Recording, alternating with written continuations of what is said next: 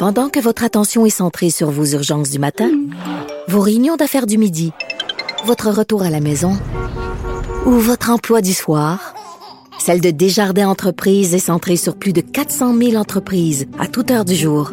Grâce à notre connaissance des secteurs d'activité et à notre accompagnement spécialisé, nous aidons les entrepreneurs à relever chaque défi pour qu'ils puissent rester centrés sur ce qui compte, le développement de leur entreprise. C'est Alexandre, c'est encore Alexandre. Bonjour Alexandre Biard. Bonjour Antoine Robitaille. Journaliste au bureau d'enquête du Journal de Montréal.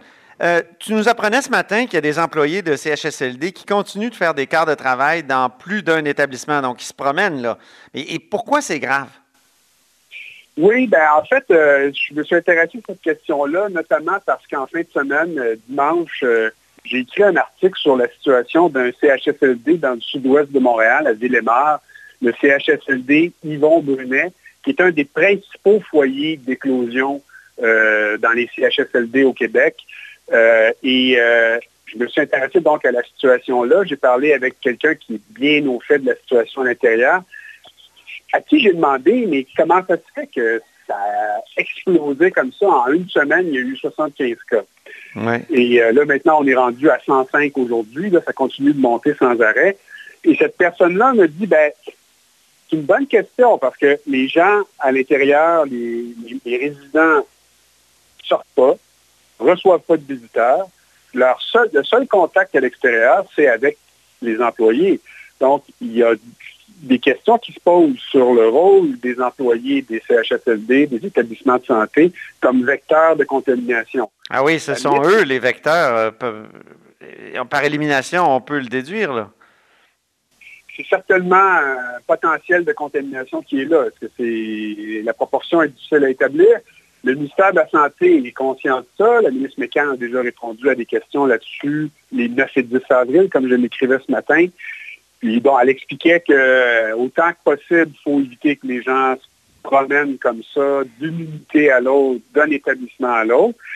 Mais en même temps, euh, là, ça c'était la semaine dernière, et en regardant un peu, euh, en parlant encore une fois euh, sur le terrain aux gens qui, euh, qui, travaillent dans les établissements, notamment aux syndicats qui représentent les préposés bénéficiaires dans le sud-ouest de Montréal, on m'a soumis le cas d'un préposé bénéficiaire horaire à l'appui. On m'a donné l'horaire de ce bonhomme-là, cette personne-là qui, qui travaille au CHSLD Yvon Brunet, d'ailleurs, où le, nombre de cas continue d'exploser.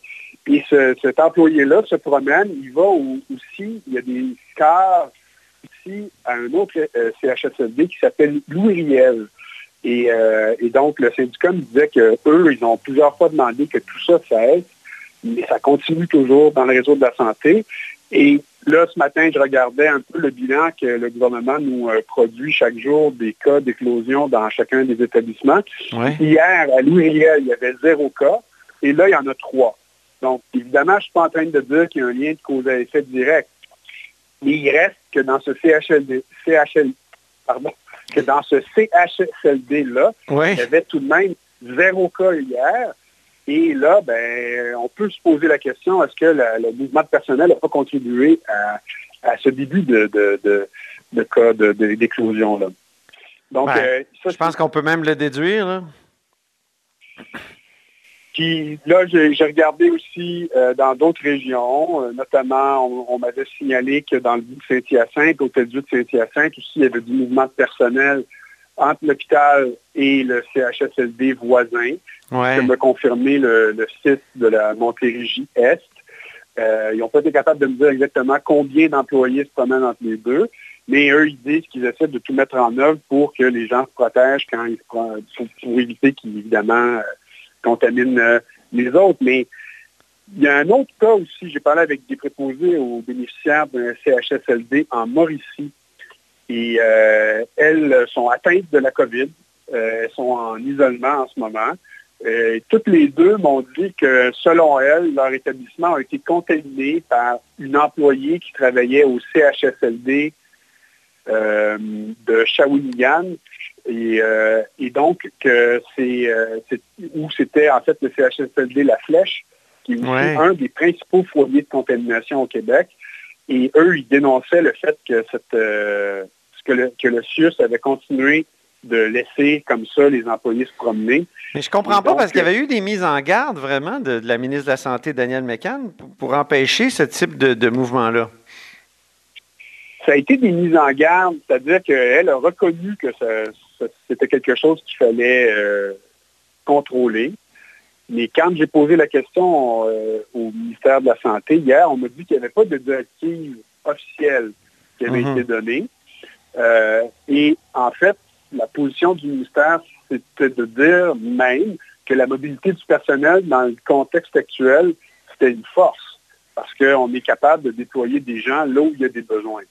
Mhm. Ceci dit, je, pense qu'il insistait sur le fait que normalement, les employés doivent faire très attention, mais on comprend aussi, puis ça c'est ce que le syndicat des préposés bénéficiaires dans le sud-ouest de Montréal m'expliquait, c'est que il n'y a pratiquement pas le choix, les, les, parce qu'ils ont un problème de pénurie de main-d'œuvre.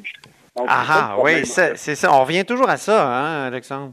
C'est le problème euh, de, base, c'est le patient zéro. ben, c'est ça. Donc, euh, là, en ce moment, je pense que l'idéal, ce serait évidemment d'éliminer le plus possible les risques de contagion par les mouvements personnels.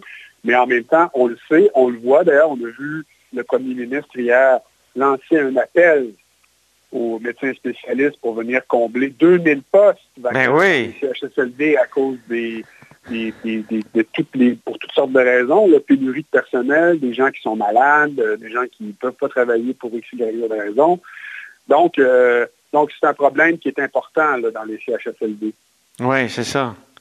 Ben, l'appel des médecins, c'est, on se demande si ça va régler le problème quand même. Euh, François Legault. Ben, oui. Oui. c'est une bonne question parce qu'on se demande aussi euh, est-ce que comment le réseau de la santé va être capable d'intégrer ce, nouveau, euh, ces nouveaux euh, employés-là, ces, travailleurs-là, ces médecins-là qui viennent faire toute autre tâche connexe que ce à quoi ils sont habituellement. Formés même. Hein? Ce pourquoi ils sont formés, mais ben oui. D'ailleurs, euh, ça c'est une question aussi, la formation de ces gens-là, qu'est-ce que ça va être. Mais quand on voit ce qui se passe avec le... On avait un article dans le journal aujourd'hui de nos collègues de l'agence euh, QNI euh, au sujet de... Je contribue.ca, oui. Exactement, où là, on avait des témoignages d'infirmières qui disent avoir soumis leur candidature pour aller donner un coup de main dans le réseau de la santé. Il y en a une qui disait qu'elle avait fait, son, fait sa démarche le 17 mars, qui était toujours sans nouvelles.